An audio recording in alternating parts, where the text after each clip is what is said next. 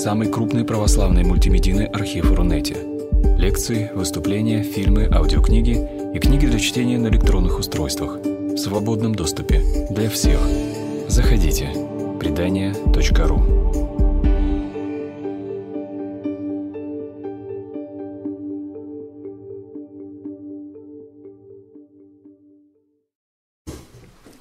Мы хотим поприветствовать всех, кто сегодня собрался, и всех, кто нас слушает онлайн, всех, кто нас услышит а потом в записи.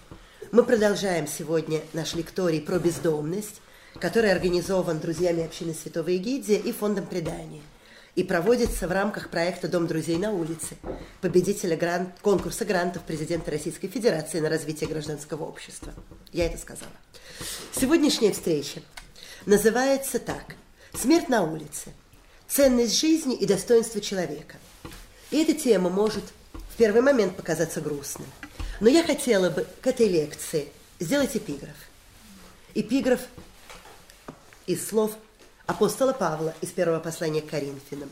«Смерть, где твое жало? Ад, где твоя победа? Благодарение Богу, даровавшему нам победу, Господом нашим Иисусом Христом». Потому что я думаю, что смерть бросает нам всем вызов. А для тех, кто встречается с бездомными людьми, этот вызов звучит особенно остро. И я думаю, что мы, как христиане и просто как люди, тоже хотим бросить вызов смерти. И по сути, и наша сегодняшняя лекция, и вообще вся наша дружба с бездомными, встречи с бездомными людьми, все это такой вызов смерти. И в остроте этой близости смерти особенно ярко встает вопрос жизни, по сути дела, ценности жизни, смысла жизни. Потому что чем больше мы общаемся с бездомными людьми, чем лучше мы их узнаем, тем больше мы понимаем, что к бездомным людям смерть особенно близка. Мы не понимаем часто этого. Смерть может подстерегать вообще в любой момент, в самых разных ситуациях. Не удалось найти ночлега, замерз на улице. Или наоборот, пытался отогреться и сгорел. Или не выдержало сердце, отказали почки. И очень трудно понять заранее, когда закончатся ресурсы организма, который вынужден месяцами жить в экстремальной ситуации. А еще бездомные люди 24 часа в сутки находятся в незащищенном положении, потому что вот этого такого нормального, естественного для нас просто дома, где ты можешь войти, закрыть дверь, и это твое пространство, и тебе уже нечего бояться. Как раз этого-то у них и нет. И поэтому действительно эти люди, которые в любой момент могут подвергнуться любому насилию по любому поводу и вообще без повода. Потому что действительно любой может избить, поджечь, убить.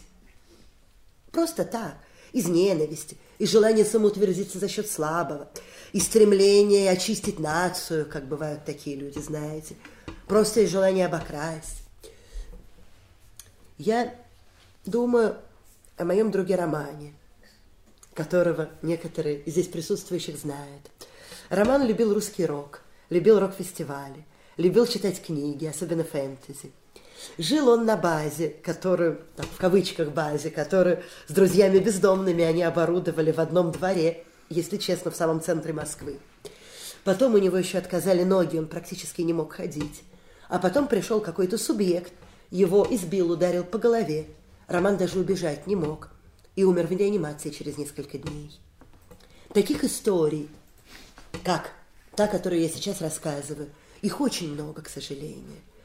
И дело вот еще в чем. В том, что люди, которые живут на улице, они знают, что в этой необъявленной войне посреди мирного города в 21 веке пули у них свистят где-то совсем рядом – то один умер, то другой. У всех есть друзья, которые погибли. То есть люди понимают, что это вот все где-то совсем-совсем близко от них. И действительно не знают, кто будет следующим. Потому что жизнь бездомных людей – это очень часто борьба за выживание. Каждый день и особенно зимой. И когда начинается зима, то в словах многих людей звучит такой ужас, можно сказать. Выживу ли? Переживу ли я эту зиму? А когда зима кончается, такой вздох облегчения. Выжили. выжили, как из Освенцима освободились. Но мы при этом, опять-таки, 21 век, столица нашей Родины, вроде бы как. И я хотела процитировать писателя бездомного, тоже нашего хорошего друга, который приходит в наш дом друзей на улице, которого зовут Игорь Коновалов. Всю ночь режиссер-бомж то отогревался в автобусе, то бродил по ночным улицам Москвы, то опять-таки отогревался и пытался спать в метро. А их впереди было еще не менее 150 ночей, таких же жутких и страшно холодных.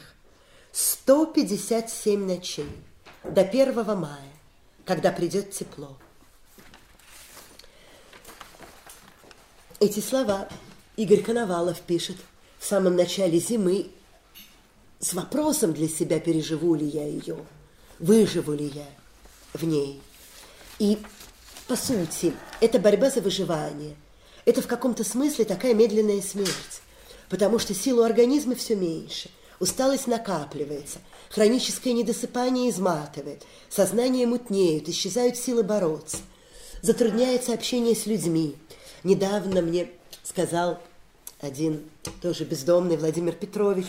Ну, знаете, люди бывают разные, кто-то наезжает, обижает, сам обижается, а у меня сил нет на это реагировать уже.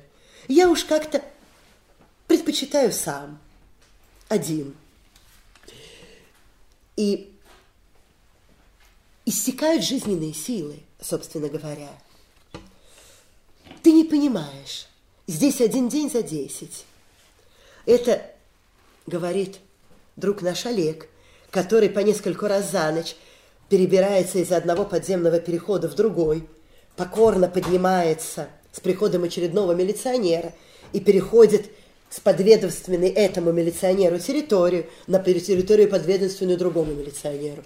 Потом приходит другой милиционер, он тоже встает и передвигается, и идет куда-то еще. Вот, ты не понимаешь. Здесь один день за десять. Или встречаешь человека, которому лет под 60, а потом оказывается, что ему нет 50. А потом он тебе показывает фотографии из прежней жизни, и ты видишь, что еще полтора года назад он выглядел реально на свой возраст. И не было вот этих 10 лет, которые, кажется, у него как бы за этот год прибавились. А у нашего друга Романа все подсчитано. Я на улице один год, пять месяцев, 12 дней. И каждый день это ад. Каждый день это ад. Ад. И такая действительно медленная смерть. Но больше того, если честно. Потому что человек, который оказался на улице, он выпадает из семейных, трудовых, общественных связей, он как бы оказывается вне мира, скажем так, вне всего. Я продолжу цитировать писателя Игоря Коновалова. И нет друзей, ни одного – у всех есть квартиры и дачи, но ни один не пустит к себе даже на неделю пожить и выжить. А значит, друзей нет.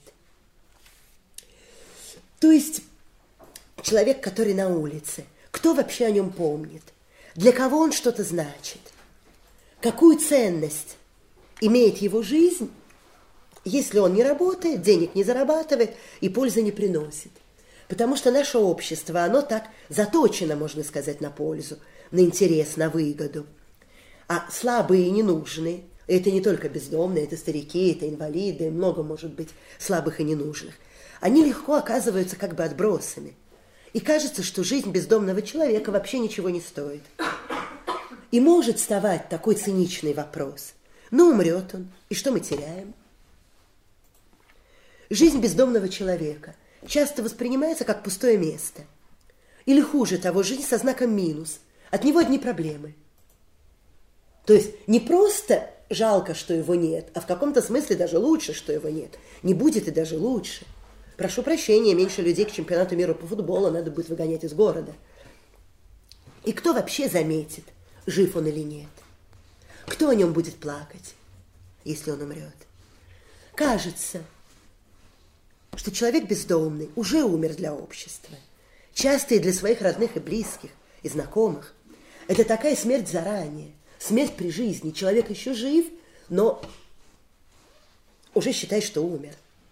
И этот менталитет, этот подход настолько распространенный, настолько убедительный, и настолько велика у самих бездомных людей усталость, безнадежность, отчаяние, которые накапливаются с каждым днем на улице, что часто и сами бездомные не видят смысла в собственной жизни и хотели бы умереть.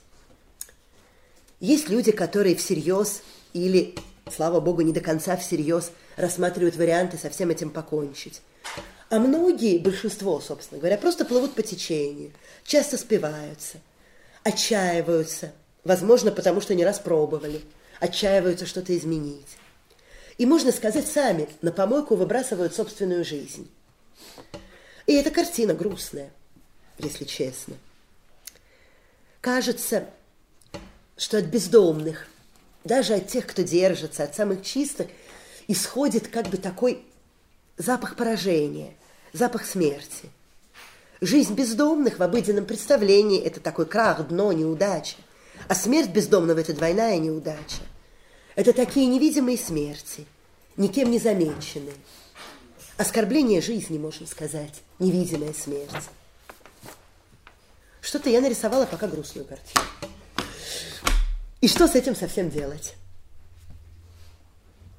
Можно смириться с тем, что жизни десятков, сотен тысяч наших сограждан выброшены на помойку. Смириться или нет? И я думаю, что остановиться и увидеть, увидеть, это уже вызов смерти. И когда мы сейчас об этом слышим, об этом задумываемся, принимаем это в сердце, стараемся не быть равнодушными, я думаю, что это – Друзья, уже начало победы. Уже начало победы над этой смертью, которая в разных обличьях, как сказать, обступает жизнь бездомного человека. Потому что смерть – это пустота, равнодушие и забвение. Неравнодушие и память, и дружба – это уже победа над смертью. 20 дней назад в Риме появилась необычная скульптура. На скамейке спит бездомный человек. Он полностью покрыт легким одеялом, лица у него не видно, а видны только ноги, и на ногах следы от гвоздей. Автор, канадский скульптор Тимоти Шмальц, назвал, назвал эту скульптуру «Jesus Homeless» – «Бездомный Христос». Потому что, да, в этом бездомном человеке Христос. Больше того, на скамейке, на которой он лежит, есть еще место. Есть место, чтобы быть рядом с ним – чтобы не бросить его в одиночестве. И, собственно, с этой скульптуры, подаренной общине святого Егидия на ее пятидесятилетие, я и хотела бы начать вторую часть нашего разговора о жизни. Вернее, начать даже не со скульптуры, а с места на скамейке. С места на скамейке. Потому что когда рядом с бездомным человеком кто-то садится, то это все меняет. Это место на скамейке переворачивает все и становится началом победы над смертью. Потому что, правда, равнодушие убивает и создает вакуум вокруг человека. Дружба воскрешает, строит мосты, помогает почувствовать себя человеком, возвращает достоинство, дает надежду. Нам тут несколько дней назад сказал бездомный человек по имени Андрей, и здесь даже есть свидетели, иной раз не хватает теплых человеческих слов. Или другой человек. Вот вы приходите, и с вами хорошо, с вами согреться можно. И вот что я еще думаю, что в дружбе, естественно, есть интерес к человеку, к его внутреннему миру, к его жизни, к его истории. И когда зарождается дружба, даже в самом ее начале, выясняется, что человек не сводится – к одному моменту, в который я сегодня, вот сейчас, в данный момент его вижу. И, честно говоря, скорее всего, это не самый лучший момент в жизни этого человека, если мы его встретили на улице. Но за человеком всегда есть история. У человека есть прошлое и есть взгляд в будущее. Потому что, как мы все прекрасно понимаем, никто не хотел быть бездомным. Может быть, этот человек в прошлом электростанции строил. Может быть, он был механиком архитектором, предпринимателем, И мы знаем людей всех этих профессий и многих других. А может быть, потом он тоже не будет бездомным. Может быть, потом жизнь его изменится, может быть, уже через несколько дней жизнь его изменится. Сегодня к нам в Дом друзей на улице пришел Александр, которому только что восстановили паспорт. Был он в костюме и при галстуке, полностью готовый к новой работе и новой жизни. То есть жизнь меняется, я хочу сказать. И как, если отрицать историю человека и сводить человека к сегодняшнему дню, к одному моменту – то это обесценивает жизнь. Потому что, простите, пожалуйста, если вы мою неповторимую личность будете сводить только к настоящей минуте, хотя она может быть сейчас не такая плохая, как у бездомного человека, который не знает, где ему ночевать сегодня ночью, но, простите, я тоже расстроюсь. И подозреваю, что каждый расстроится, если с ним так поступать и к нему так относиться. Но если увидеть этого механика, тренера или даже приемщика нефти – и такие к нам приходили, в этом бездомном сейчас человеке, то это возвращает достоинство. Это помогает человеку вспомнить, кто он, почувствовать себя человеком, обрести надежду. Александр, уже другой, в доме друзей на улице зашел в свою старую почту и вообще преобразился. И друг его сказал, человек возвращается к жизни. Потому что очень важно и очень нужно открыть в человеке человека увидеть в человеке образ человека. И человеку, если честно, нужно что-то, что напоминает о достоинстве, что-то, за что можно держаться в трудную минуту, когда все рушится, когда кажется, что жизнь это крах, что ничего нет, что ничего не будет, что ты вообще никто и звать тебя никак. Нужно что-то, за что можно держаться. Это может быть какое-то воспоминание из прежней жизни, это может быть что-то, связанное с дружбой и с уважением к нему, его друзей, нас, например. Такие, можно сказать, живые сгустки жизни среди этой белой равнины смерти. Но эти живые сгустки жизни все меняют. Все что угодно. Театр, футбольные матчи, рождественский обед. Много может быть всего. Просто простой разговор и значимость этих событий, полных дружбы и жизни для бездомных переоценить невозможно. Так у нас почти всегда пьяная Таня приходит трезвая и на полчаса раньше времени, потому что очень хочет попасть в полет над Москвой в парк Зарядье. У человека есть стимул. Она знает, зачем ей просыпаться и приходить. Мы говорили только что, что бездомные часто не видят смысла в собственной жизни – но когда место на скамейке занято, то дружба дает смысл жизни, действительно помогает воскреснуть в жизни, помогает начать мечтать, начать вместе думать, как воплотить эту мечту. И больше того, я думаю, что то, что мы знаем, что жизнь бездомных подвержена риску значительно большему, чем наша собственная жизнь, делает еще более драгоценной встречу сегодня, побуждает не откладывать на завтра, побуждает ценить каждую возможность общения. Я знаю, что передо мной человек, которого, который, может быть, кажется бесполезным и ненужным, но он драгоценен. И если я сейчас, сегодня, не открою что-то важное в нем и не построю какой-то мостик, не знаю, будет ли возможность. Что-то я, может быть, упущу, очень важное в жизни, потеряю очень важное в жизни для себя – и для него. Потому что, правда, друзья, правда, бывают жизни, которые по нашим человеческим меркам кажутся, ну, совсем бестолковыми, какими-то выброшенными, бесполезными, просто, ну, ну, правда вообще непонятно, ну, ну, зачем человек так живет? Умер он, и зачем была его жизнь? И когда смерть подводит черту, думаешь, ну куда он свою жизнь выбросил? И если не отвернуться равнодушно, то действительно это пронзительно грустно. Есть это, не будем говорить, что нет. Но если смотреть на человека, на каждого человека, взглядом любви, то обязательно что-то останется. Какая-то рассказанная история, доброе слово, крик отчаяния, улыбка. Какие-то кусочки человечности, которые, по сути, и есть жизнь. Жизнь каждого человека есть что-то ценное, что мы взглядом любви увидим.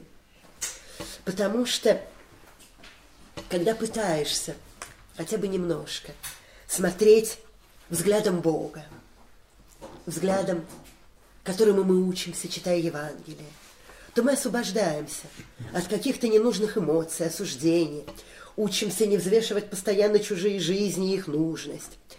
Потому что у нас бывает искушение и риск судить о полезности каких-то людей, нужны они или не нужны, какая от них польза. Но понимаете, у Бога другие мерки. И ценность жизни не нами определяется и не нами решается.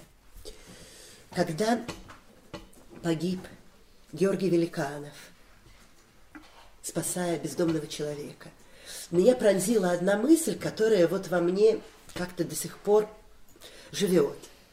Мысль о том, что жизнь Георгия Великанова, замечательного, светлого, поразительного человека, который светил многим людям, алтарника, который хотел стать священником, которого должны были уже рукоположить в диаконы, который светил бы еще многим и многим и многим долгие годы. Жизнь Георгия Великанова и жизнь этого бездомного Михаила, пьяного, которого он спас.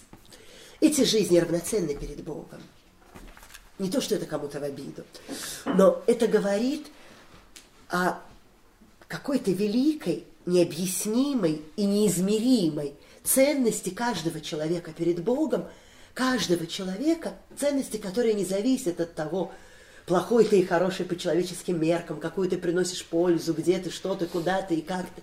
Просто ценности. Иногда, может быть, какой-то бывает такой ракурс у жизни, который помогает нам это лучше понять. Например, читали многие, наверное, знают про Ирину Мелькомову. Ирина Мелькомова просила милостыню в Кизляре у храма и ходила по городу.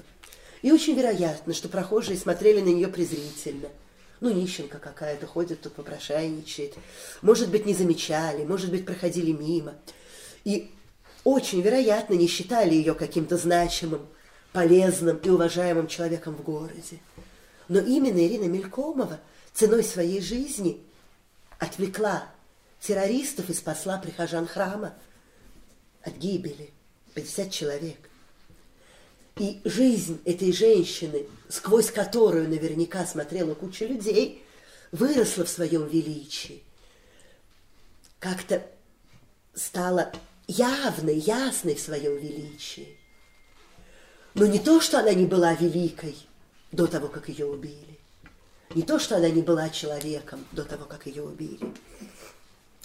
И оказывается, что я хочу сказать, завершая, что разговор, потому что есть еще этот роман, завершая, что разговор о ценности жизни бездомных – это, по сути, разговор о смысле жизни и о ценности жизни вообще. Потому что в чем ценность жизни людей слабых, ненужных, отброшенным общ... отброшенных обществом? В чем ценность моей жизни, нашей жизни – я думаю, что есть здесь какая-то тайна. Какая-то тайна любви. Божьей любви в первую очередь. Тайна абсолютной, ничем, вот правда, ничем не обусловленной ценности жизни каждого человека. Но когда я об этом думаю, я думаю, что если быть честными, то только это и может спасти меня лично и, скорее всего, нас всех от страха когда-нибудь куда-нибудь не вписаться – и как-нибудь тоже обесценится. Потому что мы сегодня здесь сидим благополучные и красивые. Мы надеемся, что у нас и дальше все будет хорошо. Но что бы ни было в нашей жизни, мы знаем, что она имеет ценность. Поэтому мы хотим, чтобы ни одна жизнь, даже самая, как может казаться, бестолковая, какая-то бестолковая действительно. Ни одна жизнь не пропала и не исчезла в забвении. Поэтому в это воскресенье, 4 марта, мы приглашаем всех и домашних, и бездомных в храм святых Косьмы и Демиана в Шубине, в Столешниковом переулке, на панихиду по людям, которые умерли на улице. Но мы говорили о смерти и о жизни, и о ценности жизни. Но если человек уже умер, если мы действительно для него уже вот в этом мире ничего сделать не можем, правда не можем, что теперь? Зачем теперь его вспоминать? Зачем теперь эта молитва? Этот вопрос я хотела в первую очередь обратить к протеерею Роману Изосимову, настоятелю храма сорока севастийских мучеников в городе Чехов-2. И отец Роман наш очень хороший и очень давний, и очень любимый друг. Хочу сказать, и еще хочу сказать, отец Роман, что мы очень хорошо помним, как еще в Новодевичьем монастыре, как раз ровно семь лет назад, вы отпевали нашу Инну, бездомную нашу подругу, которая лежала там как царица в одном из самых красивых храмов Москвы, и окружало ее человек 20 или 30, и ни один из них не был ее родственником, но каждый из них ее любил и продолжает любить и помнить. Пожалуй, что я предоставлю отцу Роману. Мы все очень благодарим, Светлана, вас за вот это правильное, проникновенное и до глубины доходящее слово. Я, в свою очередь, хочу всех поприветствовать. Мне, для меня большая честь быть сегодня вместе с вами. Э, я очень э, рад э, приобрести для себя это время, не потерять, не вам отдать, а приобрести для себя. Для меня это тоже очень важно. В Писании сказано, что есть человек, Господи, что ты помнишь его, и Сын человеческий, что ты посещаешь его. Если мы себя идентифицируем все-таки как христиане, читающие Евангелие, то э, рано или поздно каждый из нас начинает э, понимать э, некоторое несоответствие нашей собственной жизни и тому, что предлагает нам Слово Божье. Э, на удивление, оно настолько просто, что в эту простоту мы не можем вписаться со своими сложностями, условностями, э, желаниями и стремлениями. Говоря о человеке бездомном, мы всегда вспоминаем слова Христа, что ты сделал одному из малых, то ты сделал мне. Вот недавно перед Великим постом были подготовительные недели, и одна из них называлась «Неделя о страшном суде». И читалось Евангелие о праведниках, которых принимает с любовью Господь, и о грешниках, которых Господь отвергает не потому, что они грешники, а потому что они сами добровольно выбрали этот путь. И вот Господь говорит совершенно понятные, простые слова. «Я был голоден, вы меня накормили. Я был странен, вы ввели меня в свой дом. Я был в темнице, вы меня посетили. Я был в больнице, вы ко мне пришли». И на вопрос праведников, Господи, а когда мы это сделали? Он ответил, что, что вы сделали одному из малых, то вы сделали мне. И, соответственно, все на, наоборот. Что вы не сделали одному из ближних своих, в том вы мне отказали. В общем, это простые слова и понятные. И вот теперь все это обращается лично каждому из нас. Условия жизни несколько поменялись. У нас э, нет с вами сараев, наполненных сеном, куда э, без опасения можно было бы пригласить незнакомого человека. Если есть гараж, то там стоят хорошие машины и лежат много всякого, лежит много всякого нужного барахла. Если даже мы обратим внимание на монастыри, которые всегда были раньше обителями милосердия, и э, принимали странных, э, кормили голодных и были оплотом для всех страждущих, то и в монастырях сейчас ситуация поменялась. В лучшем случае, в самом идеальном случае, человек может там получить бесплатно еду. В лучшем случае. Но практически вряд ли может получить ночлег. Потому что, опять-таки, э, Сараев, которые спасали многих э, своим теплом, их нет. Вот, а остальное предложить уже не могут или, наверное, скорее всего, не хотят. У меня мама с детства говорила слова, что нет слова «не могу», есть слово «не хочу». И вот это как раз то, что постоянно вводит нас, э, людей верующих, в конфликт с Евангелием. Мы его знаем, мы его читаем, все нам понятно, но э, в этой простоте, обремененными сложностями своей жизни, мы его выполнить не можем.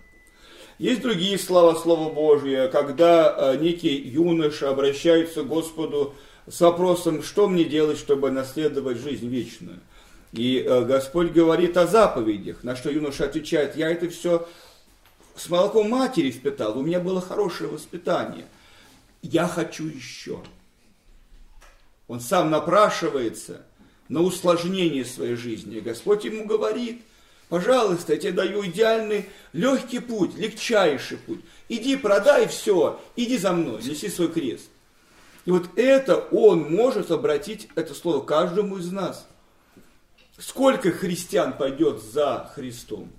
Едва ли больше 12 человек насчитается. И, одних, и один из них будет Иуда, к сожалению. Вот все просто, все понятно. Но иногда люди, ходящие в храм, они ищут нечто большего. Не потому, что им не хватает то, что предлагает церковь земная. Церковь, о которой сказал Христос, что врата до ее не одолеют. Хватает. Они настолько наполняются традицией церкви, что они понимают, что надо больше делать.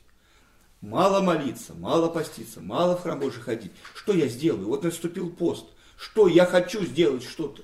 Вот есть возможность как раз есть возможность утешить, помочь. Но и это бывает сложно, поскольку ты в системе. Ты завязан всегда в системы. Был у меня случай. Случай, который э, может быть у любого человека. Выйдя из подъезда, я увидел дедушку старого, странно сидящего. Подошел, посмотрел. Нет, не пьяный. Бессвязная речь, падающий с э, э лежащий уже под скамейкой, я понимаю, что очевидно у человека инсульт.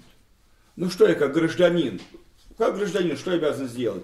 Я набрал телефон скорой, объяснил, где я нахожусь, э, вызвал бригаду, и время до скорой я остался с этим человеком, как-то вот посадив его на скамейку и пытаясь что-то сделать.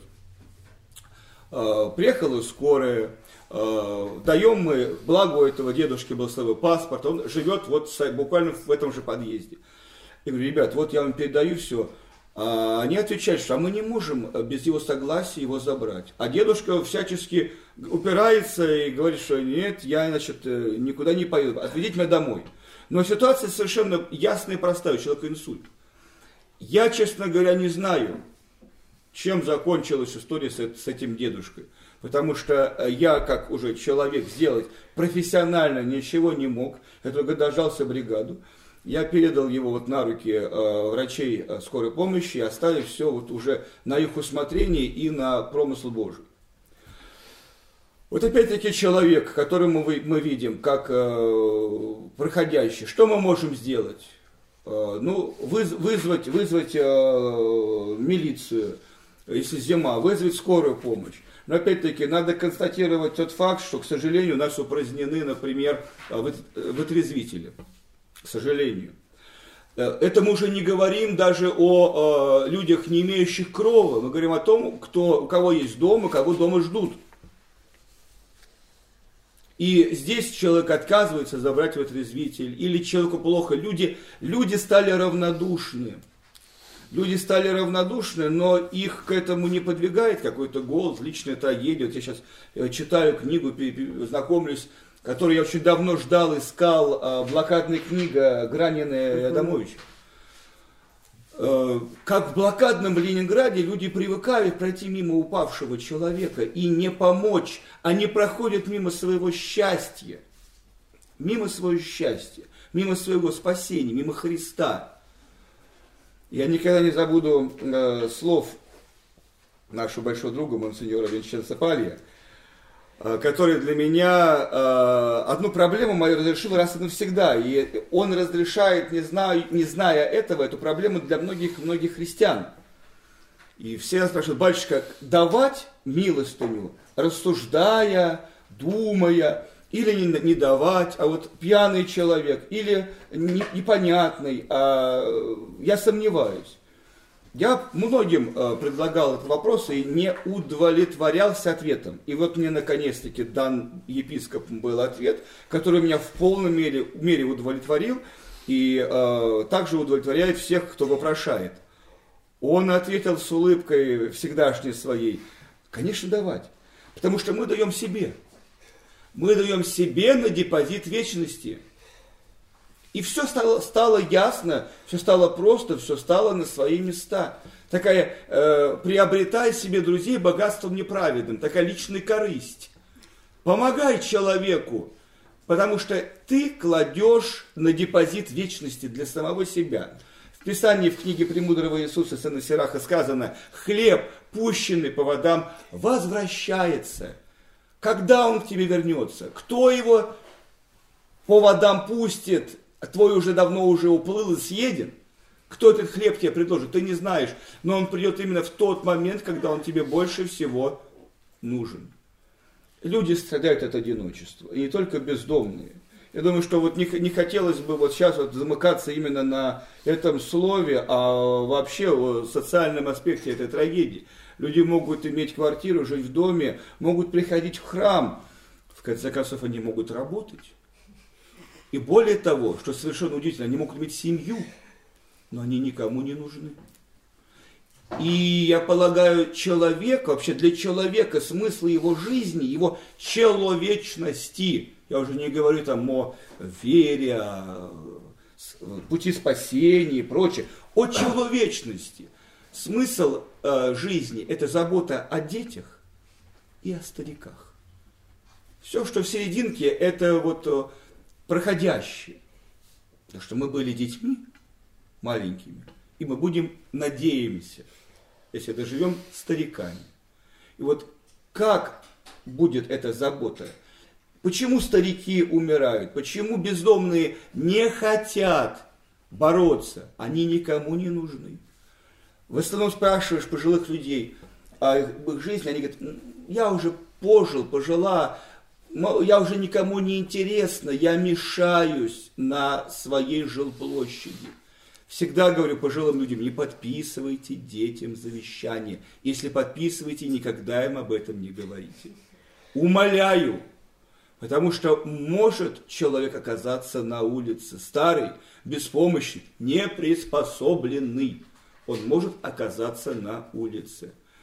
Только одну женщину я Э, в жизни видел, которое было глубоко за 90, и я спросил ее, вас почти век жизни, скажите, пожалуйста, мне, юному, молодому, вот, в сравнении с вами, как оно все смотрится с этих лет?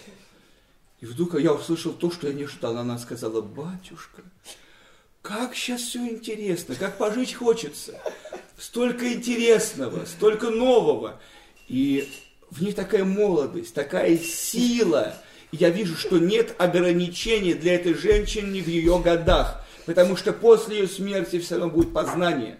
Она привыкла познавать, и она познает. Вот это удивительно. А люди замыкаются, люди теряются, потому что они теряют э, смысл жизни. А смысл жизни для Э, мы имеем радость смысла жизни в том, что нам Христос сказал, вы будете жить вечно. И мы понимаем смысл страдания, мы понимаем смысл того, почему человек инвалид в коляске живет. Мы понимаем, э, подавая милостыню, э, для чего нужны бездомные. Это не, не мусор, это вот наша бездомная совесть. Это мы только э, без нашей одежды, без наших условий жизни. Это мы. Аз есть мы, Господи, поверженный, раздетый, уязвленный, не имею сам, того самарянина милосердного, как в каноне Андрея Критского сказано, который бы елей милости мне возлил на мои раны. И вот когда люди подходят, спрашивают, что мне, как мне за усопшего молиться, какую милостыню мне сотворить. Я говорю, а все просто. Вот просто и, и банально просто. Если вы живете в Москве, если вы общ... приезжаете, там, бываете на вокзалах, а вы сделайте бутерброды с утра. Сделайте бутерброды, как бы вы сделали для своего любимого человека, почившего. Заверните каждый бутербродик в, в пленочку чистую. Вот. Купите или свяжите носочки теплые, рукавички, пойдите, раздайте людям. Просто раздайте. Пусть это будет малая э, толика, но вы, вы дадите завтрак человеку, который, у которого э, у него нет. Я наблюдал совершенно приятную картину э, около детского мира на 23 февраля этого года. Э, стоял бездомный и очень неряшливый человек около э, кафе. Вышла компания, э, которая справляла праздник. И э, они так, молодые достаточно люди – и так они посмотрели, пошуршали, посовещались, и один подходит и дает деньги и говорит, отец, с праздником. Бездомный взял так, повертел деньги, положил себе там за пазуху. Ну, все-таки общество э, выздоравливает. Если оно больно, оно выздоравливает. Потому что люди чувствуют, что э, это, не, это не чужой человек. Это не чужой человек, мы живем в социуме, а в социуме чужих нет. Нам может человек нравится или нравится, приносить какие-то скорби, или мы от него быстро попытаемся избавиться, уйти и забыть. Но случаются моменты, когда среди этих людей могут находиться наши э, близкие. Опять-таки, уходя от темы бездомных, я скажу о том, что у меня э, отцу э, перед смертью случилось плохо в, э, на остановке э, трамвая. И нашлись неизвестные для меня люди, которые э, вызвали скорую, которые, которые положили вместе с ним в скорую его портфель, где были очень важные э, документы, где были очень э, важные ключи и печати. Э, ничего не пропало. Вот нашелся человек, который позаботился. Я не знаю его, но он помог лично мне, он помог моему отцу. И когда мы вот видим человека, все-таки здоровье нашей души и здоровье души христи, христианина определяется тем, э, пройдем мы или же мы э, остановимся и на миг забудем, что у нас есть какие-то планы. Вот этот человек, он, он вот самый важный. Это, мы нашли Христа. Вдруг, вот мы делали свои дела, шли по своим делам, вдруг нам Господь оказывает особую милость, радость нам дает. Только не в, э, в плане подарка завернуто в красивую ленточку, красивую упаковочку, а там что-то очень нам нужное и хорошее, а вот неприглядное и ненужное совершенно. Но это то, что нам э, дает возможность быть в вечности. Тот ключик, который подойдет к замочку, который там. Ключик апостола Петра. И вот этим ключиком надо воспользоваться, не потерять его, не пройти мимо, потому что это залог нашей а, будущей жизни. Смысл, а, очень цена жизни каждого человека для Иисуса. И мы это знаем в притче, когда говорит, Господь говорит об, об ягненочке, об агнце, которого он ищет, взыскует и радуется, что он его нашел. А мы, каждый христианин, мы руки Божьи в этом мире мы его руки, мы его глаза, мы его слово. Вот Светлана говорила о том, что очень важно иногда даже слово. К сожалению, я убеждаюсь часто в том, что не всем нужно слово. Э, иногда то ли люди так обижены, то ли они напуганы обществом, что они боятся даже что-то взять, боятся взять бутерброд, боятся взять теплые носки, боятся э, слова утешения – или вопросов, чем вам помочь, они не верят нам. Они не верят обществу, нам, обществу, они не верят. То, что мы, общество, выгнали этих людей за стены, как Христа распяли за стенами Иерусалима, так и общество выгнало этих людей. Но есть хорошая и печальная русская пословица. От тюрьмы и от сумы не зарекайся. 21 век. А ничего не меняется. Ничего не меняется. Э, только лишь э, одежда меняется и какие-то внешние э, условия, а характеры людей остаются те же. Как стать бездомным? Очень просто.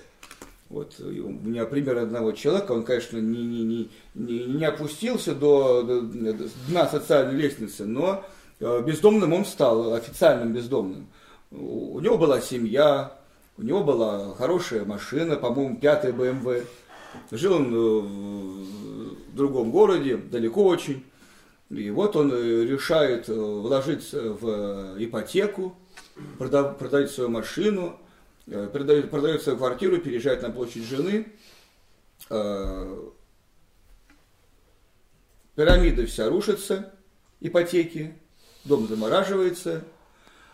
С женой случается разлад – они разводятся, с работой что-то сразу случается, значит, у человека ни прописки, ни регистрации, ни дома, ни имущества, ни семьи, ничего нет. Вот он фактически человек без определенного государством места жительства, без печати.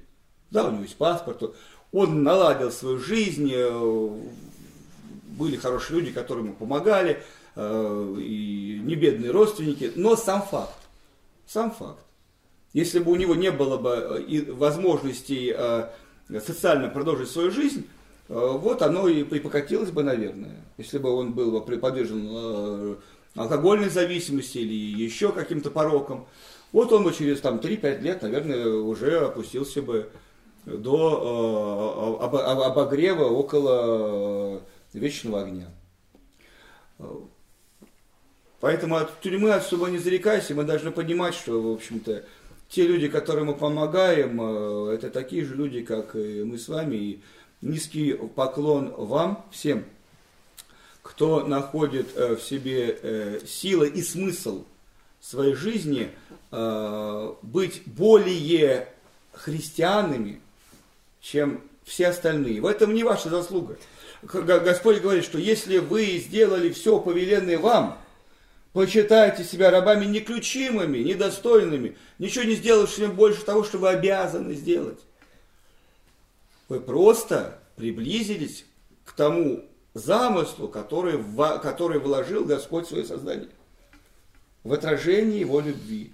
Мы должны все к этому стремиться, мы должны все об этом стараться. И в этом смысл нашей жизни, потому что жизнь каждого из нас закончится, и люди об этом забывают и не хотят об этом говорить. Ни о смерти, ни о страдании, боятся. Боятся, самих себя боятся. А если мы будем понимать, что э, страдание – это открытая форма нашей совести, если мы будем понимать, что все мы умрем, хотим мы этого или не хотим – то мы должны стараться э, друзей себе сотворить. Здесь уже для Царствия Небесного. Мы не войдем в него, если мы не будем иметь здесь друзей. И каких-то дел, которые, которые нам дадут возможность сказать, Господи, я Твой. Или он скажет, что я Тебя не видел. Я просил у Тебя с протянутой рукой.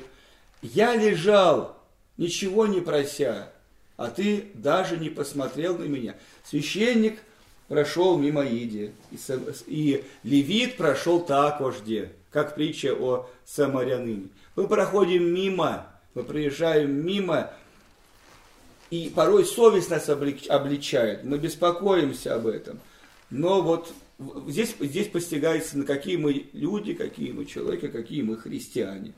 Поэтому будем стараться и э, будем тянуться, в общем-то, к тому, чтобы не забывать своих ближних, какие бы они ни были, как сказано, полюбите нас черненькими, а беленькими нас все полюбят. Я желаю всем вам, чтобы душа никогда не э, застывала, не леденела, а чтобы мы для будущего своего трудились в реальном нашем настоящем.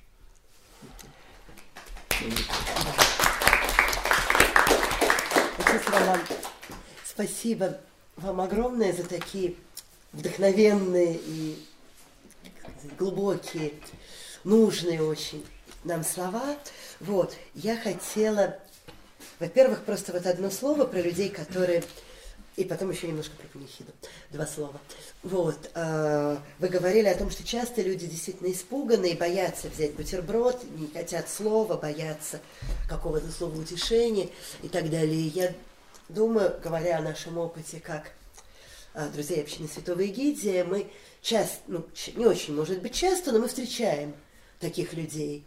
А, но очень часто эта история пробивается верностью – пробив... какой-то вот такой маленькой, маленькой, спокойной, но верностью.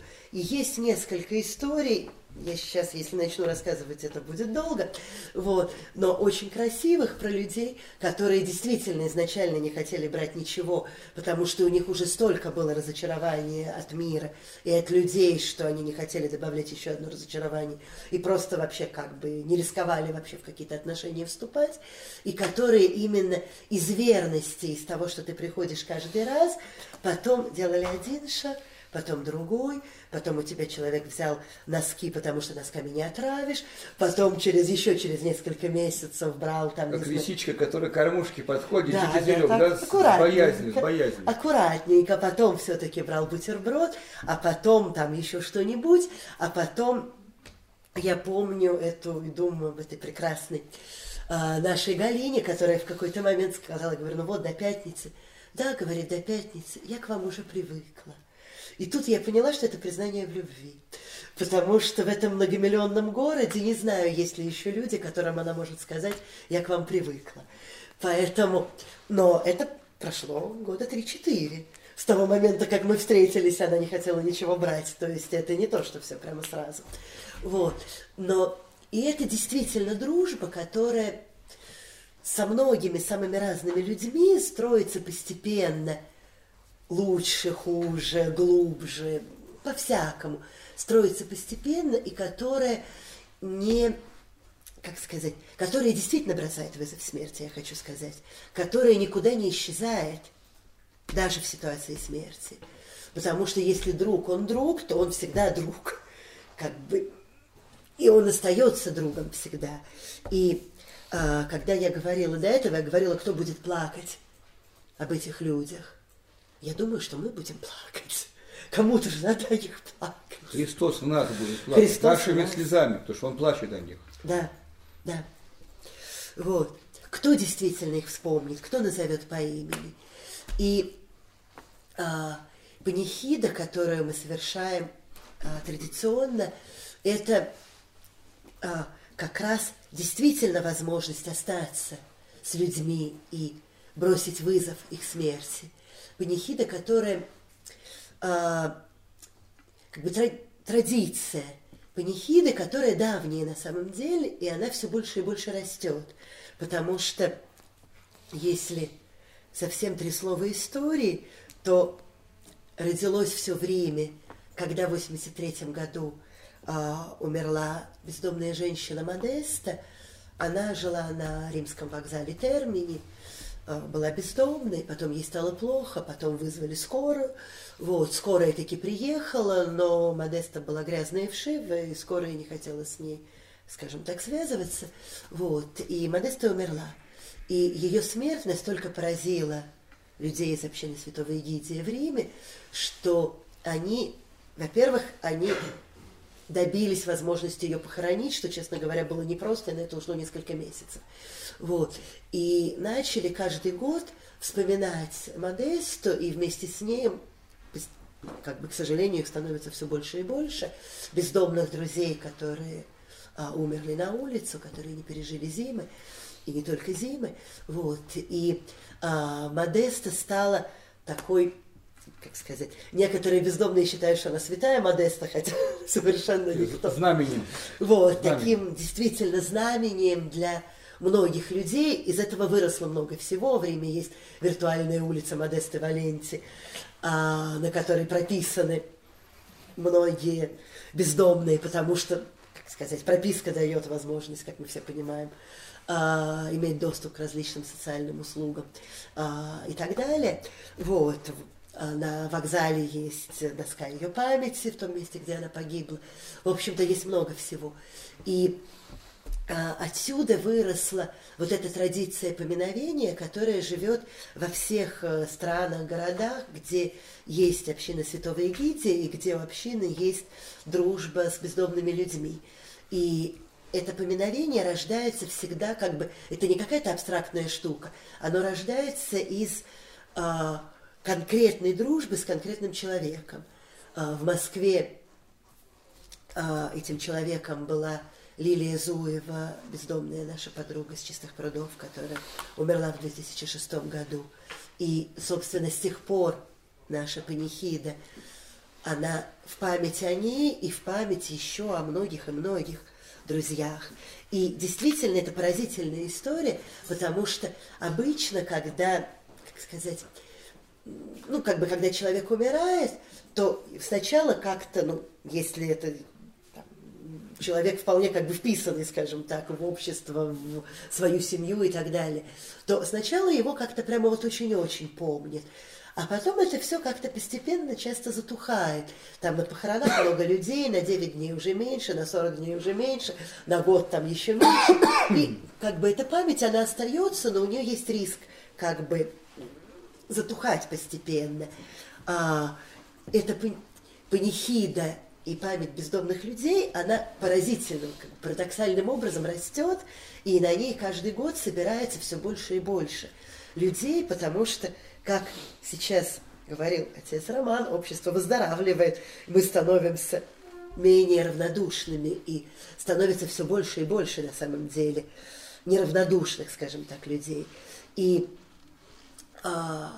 есть эта потребность в действительно вызове смерти, брошенном смерти, в молитве перед смертью, в вере перед лицом смерти – в утешении, в сознании того, что действительно смерть никогда не последнее слово, и ни для кого не последнее слово. И есть любовь Бога к каждому человеку. И эта панихида дает, общая молитва дает как бы возможность остановиться, не быть равнодушными, помнить. Память это еще один, одна победа над смертью. Если смерть – это ну, забвение, человек как будто его здесь не было, как будто его вообще здесь не стояло, то когда есть память, человек здесь есть. Он стоит, он никуда не девается, он жив в конце концов. Так нас здесь и нет на самом деле. На самом деле, я вот когда был э, волонтером э, в хосписе, я понимал, что реальная жизнь, это она в хосписе, реальная жизнь. Страдания, победа над смертью. А вот выходил из хосписа, видел людей, спешащих в одну сторону, в другую, и понимаю, что это, это, это какая-то виртуальная реальность. Они вроде бы есть, но их, их и нет.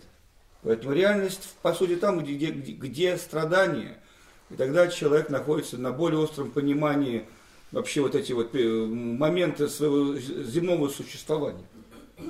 Это больше реальность. Да, да, это правда. Спасибо большое. Вот. И действительно, как бы, это и память, и это поразительная возможность общности в молитве с нашими бездомными друзьями. И бездомные, которых мы приглашаем, которые в этом поминовении участвуют, они нас благодарят. И для них это что-то очень важное. Потому для них это какое-то огромное утешение, потому что человек, который сейчас находится вот в этом состоянии действительно какого-то вакуума и оторванности какой-то, отрезанности, о котором мы сейчас говорили, для него видеть, что ты не будешь покинут, что можно молиться вместе, что жизнь каждого цена, и что... Будет кому свечку за тебя поставить, в конце да. концов, хотя бы так. Да. Хотя это какое-то огромное утешение и огромное действительно свидетельство ценности жизни каждого человека. И, а, наверное, хотелось бы завершить, если есть вопросы, мы будем рады. Вот, хотелось бы завершить как раз приглашением присоединиться к этому а, церковному поминовению бездом, усопших бездомных, которое будет 4 марта в 11.30 в храме святых Косьмы и Демиана в Шубине, Столешников переулок, дом 2. Вот. После панихиды будет трапеза вместе с нашими бездомными друзьями. На ней тоже нужна помощь, и мы к ней тоже приглашаем присоединиться. И если есть вопросы, то есть возможность их задать. Да, мы готовы ответить. Тут есть трансляция, несколько реплик. э, Да. э, Значит, э, из США пишут, что ну, благодарят за лекцию и просят и говорят, что будут искать Христа среди тех, кто нуждается. вот. Там и пишут из Украины. Мы не думали, какое у нас международное. Да, я тоже. Да. Ну вот. И что пишет из Украины? А, а, что в морозные дни будем поить бездомных э, горячим чаем, спасибо. Вот. И задают вопрос еще э, про ценность жизни. Какова ценность жизни Гитлера и Чикатило? О. Провокационный вопрос, я бы сказала. Ценность их жизни в том, что э, свобода обращения любого человека, она остается за самим человеком. И человек, рожденный матерью на землю, он не запрограммирован на зло. Ни Гитлер, ни Чикатило. Но э, Господь попускает это зло не потому, что Он его сотворил, потому что э, общество и сам человек к этому стремится. Господь плачет, как Он плакал о городах, говорит, горе тебе Харазине, э, горе тебе Капернаум, что если бы были в Содоме силы явлены, явлены в себе, то они покаялись бы. Господь столько предлагает. Но зло вступает э, в свою силу не потому, что оно сотворено Богом, потому что Господь отступает, чтобы человек э, шел своим путем. Поэтому я полагаю, что ценность жизни их была, но все остальное уже остается за путями Божьими. За путями Божьими. Господь сказал, что не суди никакого человека. Враг, он есть враг, если он э, перед нами, но э, его душа, она в руках Божьих. Соблазны должны войти в мир человеческий, но видать тем, через кого они придут. По сути дела, И здесь Господь нас предупреждает, просто предупреждает. Будьте внимательны, будьте, но не будьте тем, через кого, кого, кого- че- через, что через вас войдет соблазн в этот, в этот мир. То есть, а, к сожалению, бывает так, что вот мы иногда бываем эта форточка, который этот соблазн может в мир и запустить. Спасибо. Человек не предрасположен, не, не предрасположен к злу. Он выбирает, соответственно, своим уже наклонностям, которые он выработал в процессе своей жизни. Предлагает вам помолиться с нами в конце. А, то есть это просьба к отцу Роману помолиться всем вместе. Ну, может, еще вопрос? Да, реплику. Можно? реплику можно, да. Извините, Да. извините, отец Реплику можно. да. Да. Я сейчас скептически настроен, и, конечно, буду помогать бездомным. Я их люблю, но я их люблю, как дрессировщик любит своих тигров. То есть я понимаю, насколько это иная форма восприятия действительности. А, но вот в чем дело. Недавно мне рассказали историю. Это без личных комментариев, просто э, такая история. А, Один батюшка получил э, на кормление район. Это где-то в области Мурманска. То есть в диких местах несколько церквей стояли без, эм, можно сказать, эм, Без попечения. да, а там были жители, но жителей мало, естественно, церкви. То есть ему досталось 5 или 6 вот таких маленьких церквушек, э, брошенных, но тем не менее живых. Мгм. Ну так вот, он, значит, явно взялся за свои дела. А, Ему приходилось от одной церкви ездить в другую. И у него была база, вот деревня, где он жил, и как-то через эту деревню проходили калики-перехожие. А, Он их пожалел, пустил в дом, да, самое, дал им жилье, попробовал дать им работу. Но когда ему пришлось э, отправиться э, вот, в свое служение в другую церковь, Они вскрыли его дом, забрали 400 тысяч из закромов. И вы думаете, они сбежали из деревни? Нет, они устроили большое гульбище на всю деревню. Так что отсюда мораль. Помогать надо со смотрением. Я столько видел э, именно когда вот искреннее желание добра и э, приятие оборачивается, будем говорить, насмешкой над тобой, потому что некоторые люди уверены, что доброта – это проявление ну, недалекости и наивности, и отсутствия жизненного опыта. Ну, слава богу, не все такие, я согласен, что вот как раз отделять э, козлище от овец, это и есть задача волонтеров и всех социальных, можно сказать, э, ну вот, подвижников вроде нас.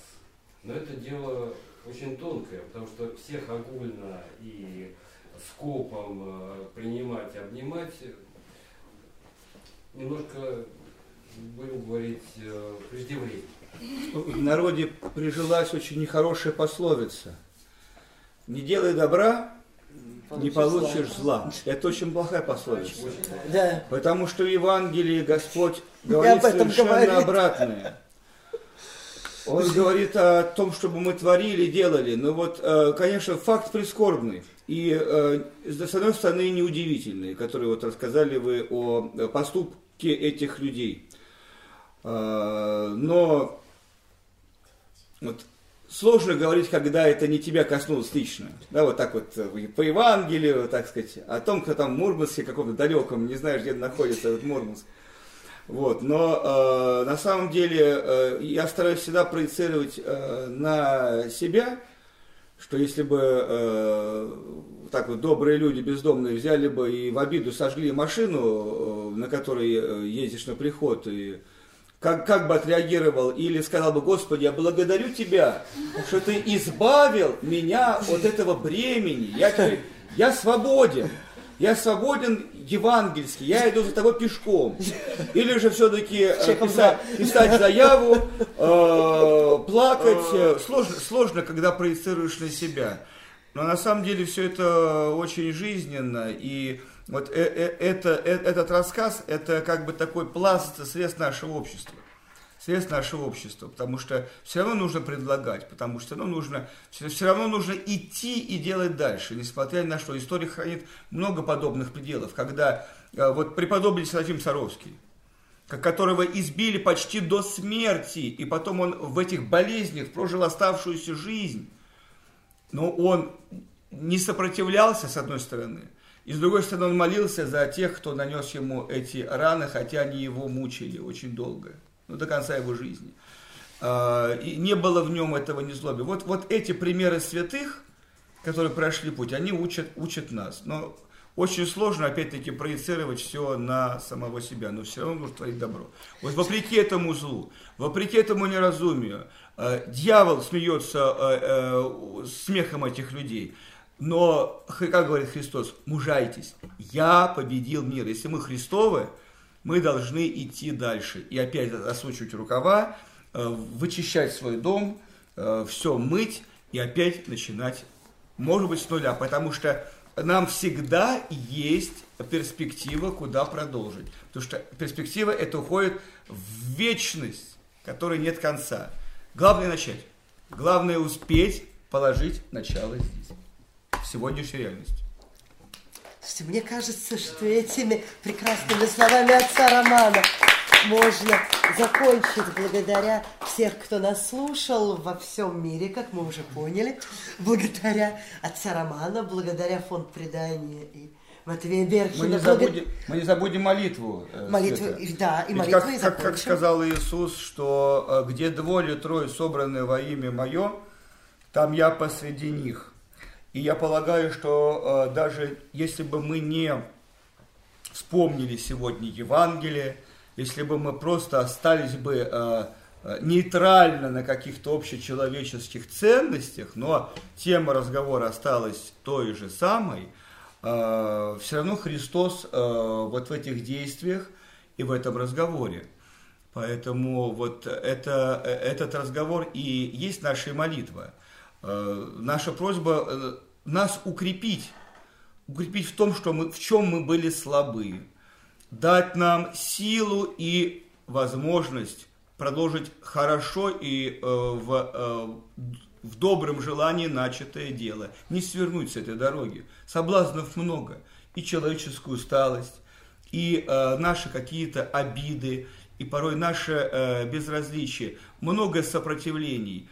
Но э, если э, мы вместе, если пусть будет э, в половину меньше, в 10 раз меньше, но если человек не один и хотя бы два, то среди нас Христос. А как Господь сказал, я, его главная молитва, я хочу, чтобы все были вместе. Отче, да будут все едино.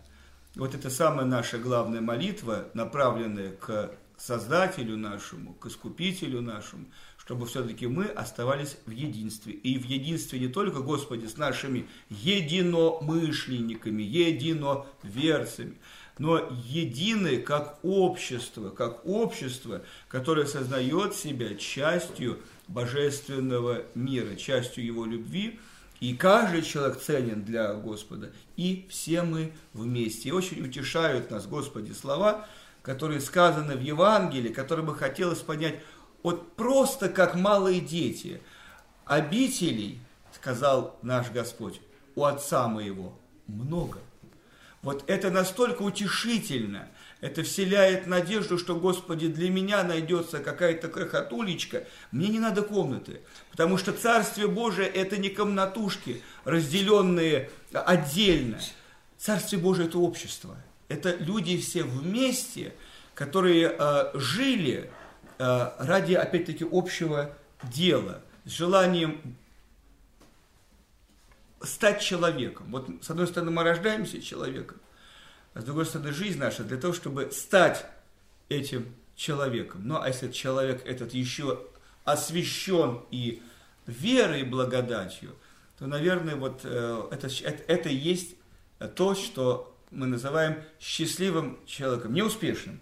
Прошу, прошу разделить. Неуспешным, но счастливым. Господи, мы хотим быть счастливыми, мы хотим быть уставшими, мы не, не отдадим никому свои болезни, мы не отдадим никому свои скорби, мы никому не отдадим те скорби, которые посещают лично нас. И хотя бы этим мы пожелаем добра и легкости жизни нашим близким. Молим Тебя, Господи, чтобы все это исполнилось, и чтобы мы имели силы, начав Великий пост, проводить его не только в молитве, посещении храма Божия, но как вот э, священники всегда об этом проповедуют и говорят, выходите и творите добро, потому что Христос, Он не только в здании храма, вот это очень важно. Вы, вы выходите, вы выходите к Нему, в Его мир. И то, что вы получили, то, что вы услышали, вот Господь будет смотреть, как вы усвоили этот урок. Вот теоретическое занятие, а вот она практика. Если человек проходит мимо, грош цена его теории, если он не сотворил то, что он услышал от самого Христа. Да поможет нам в этом Бог. Спасибо, Господи. Лекция проведена и записана по заказу православного мультимедийного портала «Предание.ру». Лекции, выступления, фильмы, аудиокниги и книги для чтения на электронных устройствах в свободном доступе для всех. Заходите. Предание.ру